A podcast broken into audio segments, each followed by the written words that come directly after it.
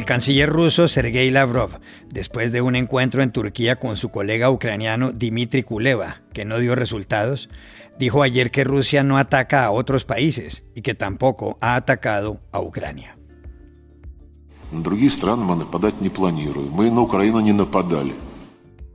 La revista The Economist argumenta que Vladimir Putin, en vez de desnazificar Ucrania como dice, está estalinizando a Rusia. ¿Tiene razón? Llamamos al profesor de Asuntos Rusos y Europeos Jesús Ágreda Rudenko. El Congreso de Guatemala acaba de aprobar una ley por la cual se prohíbe el matrimonio homosexual y se elevan las penas para las mujeres que aborten. El procurador de los derechos humanos, Jordan Rodas, la impugnará. Hablamos con él y nos dio las razones. En España, por primera vez el partido de ultraderecha Vox entra al gobierno de una comunidad autónoma, la de Castilla y León. Su socio será el Partido Popular, el PP, que es conservador. ¿Qué significa eso? Luis Orriols, profesor de la Universidad Carlos III de Madrid, nos lo explicó.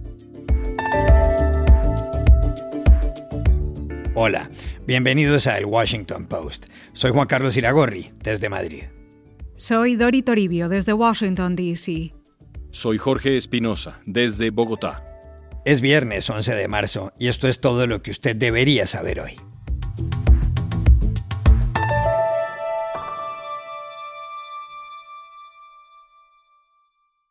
Dos semanas después de que empezara la guerra, Rusia continúa su invasión a Ucrania. Ha destruido ciudades como Kharkov, ha bombardeado hospitales infantiles y pretende rodear Kiev, la capital. Más de dos millones de ucranianos han salido ya del país. El presidente de Ucrania, Volodymyr Zelensky, volvió a hablar ayer desde su palacio de gobierno, dijo que lleva ahí 15 días y resistimos y agregó que sus tropas repelen los ataques en sitios esenciales. Наші захисниці, ми, ми всі обороняємо нашу державу вже 15-й день. Ми вистояли. Українська армія відбиває атаки на ключових напрямках. Desde que empezó la invasión, el presidente ruso Vladimir Putin ha dicho que uno de sus objetivos es desnazificar Ucrania.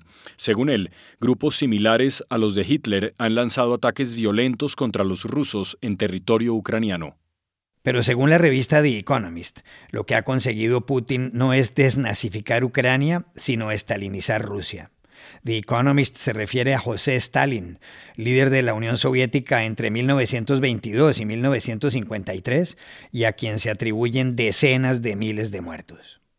El texto señala que Putin, tras haber cometido ahora la mayor agresión en Europa desde 1939, se ha convertido en un dictador del siglo XXI y que está aislando a su país como consecuencia de las sanciones internacionales. En Rusia no se puede usar ya mismo una tarjeta Visa o Mastercard. No hay transferencias internacionales por el sistema SWIFT. No se puede comprar un iPhone, ni en IKEA, ni en McDonald's, ni una Pepsi, ni un café en Starbucks. Tampoco viajar en avión a París o a Nueva York. Tiene razón The Economist. ¿Está estalinizando Putin a Rusia? Llamamos ayer a Jesús Ágreda Rudenko, profesor de Rusia y Asia Central en la Universidad Javeriana de Bogotá, y de Asuntos Europeos en la del Rosario, de la misma ciudad. Ahora, claro, sí, sí, sí, por supuesto, eh, la stalinización de Rusia es, es, una realidad. Yo creo que estamos viendo ahora más que nunca cómo algunas características del periodo Stalin se ven con fuerza en la Rusia actual. Por ejemplo, la lucha contra la oposición o las dificultades que tienen las personas para salir a protestar en contra de las decisiones políticas tomadas por su líder. Eh, vemos como ahora hay sanciones por aquellos que protestan contra la, contra la guerra. Es decir, hay sanciones y las personas pueden ir a la cárcel simplemente por protestar contra una guerra que, incluso hasta hace poco los medios de comunicación rusos ni siquiera estaban muy interesados en reconocer. Eh, así que es evidente que tenemos una, una, una tradición ahí. Ahora, por otro lado, es bastante claro también que estos mismos medios han sido una herramienta clara para controlar eh, la opinión general. Eh, Putin ha desarrollado mecanismos jurídicos incluso para garantizar que los medios de comunicación estén completamente alineados con la narrativa que él propone, haciendo que cualquiera que intente contradecirlo tenga que pasar 15 años en la cárcel o donde el medio que lo haga tiene que estar cerrado o se cierre. Eso hace que el control sea constante y esa estalinización sea, sea evidente. Sin embargo, creo que por ahora no hemos visto la peor característica del stalinismo y de verdad espero que no lo veamos. Y es que Stalin eventualmente gobernaba no solo a través del control de la oposición y no solo a través del control de los medios, sino gobernaba también a través del miedo. Y es algo que creo que todavía falta y de verdad espero que no veamos. Porque si efectivamente Putin empieza a reprimir de manera creciente y cada vez más violenta esta protesta social que puede surgir dentro del país como oposición de la guerra, veremos cómo ese miedo se volverá una herramienta constante para gobernar y para mantener esa gobernabilidad. Y de verdad espero que eso no suceda porque ahí sí veremos una estalinización definitiva del país.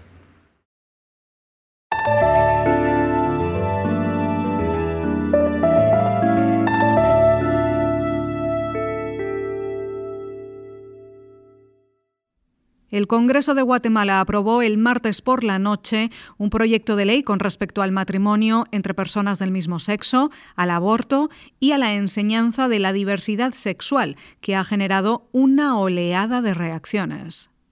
Solo ocho de los 160 legisladores votaron en contra de la iniciativa, que prohíbe el matrimonio gay e impone penas de al menos cinco años de prisión a las mujeres que aborten. El texto dice además que los profesores solo pueden enseñar que la heterosexualidad es lo normal. Tras conocerse la votación en el Congreso, el presidente guatemalteco Alejandro Yamatei habló.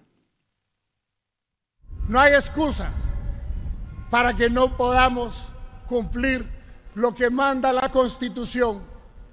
La Constitución Política de la República dice que se protege la vida desde su concepción, pero más lo creemos aún cuando tenemos la fe de que así debe ser. De otro lado, la abogada defensora de derechos humanos Stephanie Rodríguez le expuso sus puntos de vista a la agencia Reuters.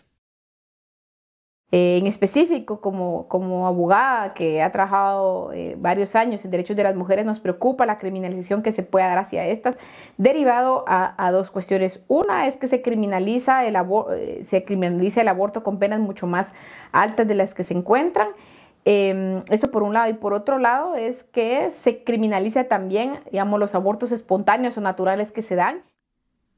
El año pasado fueron asesinadas en Guatemala más de 30 personas del colectivo LGTBI. Este año van nueve. Por otro lado, en 2021, más de 65.000 jóvenes de entre 10 y 19 años quedaron embarazadas.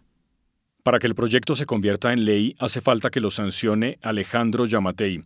Si lo hace, dijo el procurador de los derechos humanos de Guatemala, Jordán Rodas, la impugnará.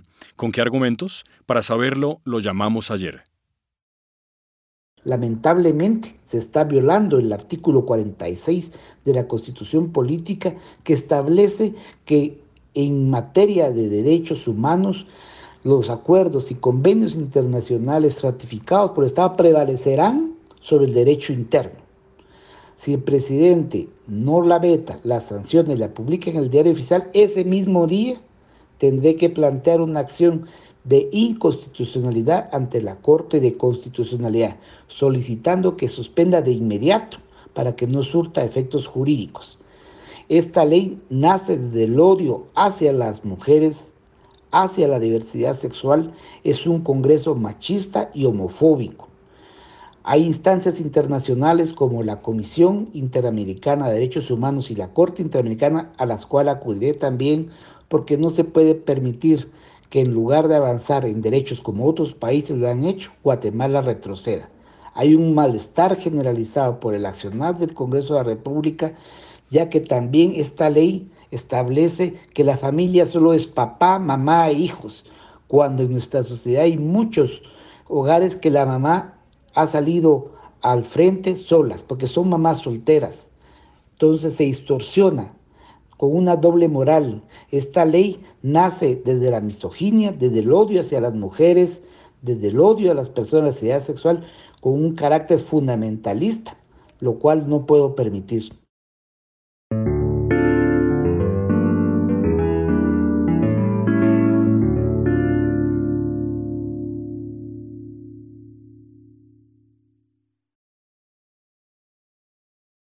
En España, el partido de ultraderecha Vox va a formar parte por primera vez del gobierno de una de las 17 comunidades autónomas. Se trata de Castilla y León, de 2,3 millones de habitantes y que con 94.000 kilómetros cuadrados es la más grande del país.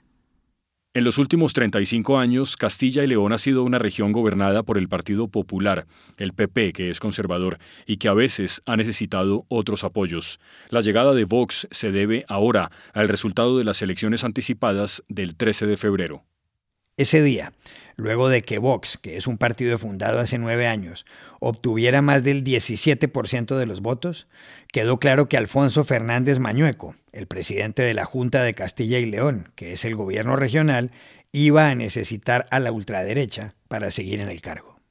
Fue el propio Fernández Mañueco el que anunció ayer en Valladolid, la principal ciudad y sede del gobierno de Castilla y León, el acuerdo alcanzado con Vox.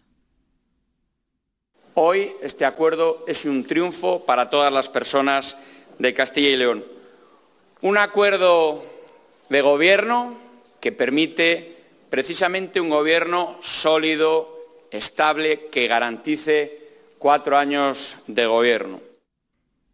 El Gobierno tendrá ahora como vicepresidente a Juan García Gallardo, de Vox, y diez consejerías, siete para el PP y tres para la ultraderecha. Al presidente del Partido Popular Europeo, el expresidente del Consejo Europeo Donald Tusk, le pareció una triste sorpresa la entrada de Vox al gobierno de Castilla y León. Lo dijo ayer en París, en una reunión de líderes conservadores del continente. Tusk subrayó que mientras en España estuvo como presidente del PP Pablo Casado, que recientemente anunció su renuncia y que lo acompañaba ayer en el encuentro en París, el partido logró mantenerse a salvo, lejos de la ultraderecha. In Spain, yeah, it was for me a sad surprise because uh, Pablo Casado, our colleague, he participated in our meeting today. Uh, as, as, we know, he resigned from his uh, function, his position in the Partido Popular. He was a personal guarantee not to in, in, in, in, in, you know, in saving Partido Popular and the center right in Spain from from this kind of uh, flirts with the radical, with the far right movements like Vox. ¿Qué significa la llegada de Vox al gobierno de Castilla y León? Llamamos ayer a Luis Orriols, profesor de Ciencia Política de la Universidad Carlos III de Madrid. Es posible que quien no esté familiarizado con la política española le genere cierto asombro el hecho de que la extrema derecha entre en un gobierno autonómico como el de Castilla y León. Pero en realidad, si nos centramos estrictamente en la política española, eh, es un, eh, consuma un proceso que se ha ido gestando en los últimos años. Eh, hasta, hace, hasta, hasta ahora Vox ya era una pieza válida para la conformación de mayorías parlamentarias en el espacio de la derecha. El Partido Popular se había apoyado a, a Vox para gobernar en muchos gobiernos eh, de distintas índoles. Por lo tanto, eh, Vox no, ya era un, interlocutor válido en el espacio de la derecha. el elemento añadido que, hemos visto con, con, esta firma de gobierno de coalición en Castilla y León es que ahora ya no es solo eh, un interlocutor válido en el Parlamento, sino que también es un socio de gobierno aceptable. En España mm, vivimos en los últimos años un fuerte proceso de polarización política, una polarización que está sobre todo estructurada en bloques ideológicos, donde eh, digamos la, la, confrontación es entre izquierda y derecha, pero dentro de los partidos de derecha, entre Partido Popular y Vox, y dentro de los partidos de la izquierda, entre Unidas Podemos y el Partido Socialista, cada vez hay mayor sintonía entre ellos. Y, por lo tanto, ya dentro de, los ciudadanos, eh, dentro de la mente de los votantes, ya se descuenta esa idea de que si el Partido Popular eh, gobierna va a ser por mayoría absoluta o por un apoyo de algún tipo con Vox. Eh, los cordones sanitarios están descontados en España, no se incorporan en la mente de la gente. La gente ya anticipaba que estos escenarios eran posibles y por lo tanto un gobierno de coalición, aunque sea un, hito en la política española, eh, el hecho de que la extrema derecha entre en un gobierno, aunque sea el gobierno regional, en cierto modo es algo que eh, no genera tanta sorpresa como la que podríamos anticipar. Es algo que era esperable, es algo que los votantes, tanto del Partido Popular como los votantes de izquierda, asumían que era posible y que era un escenario que tenían descontado.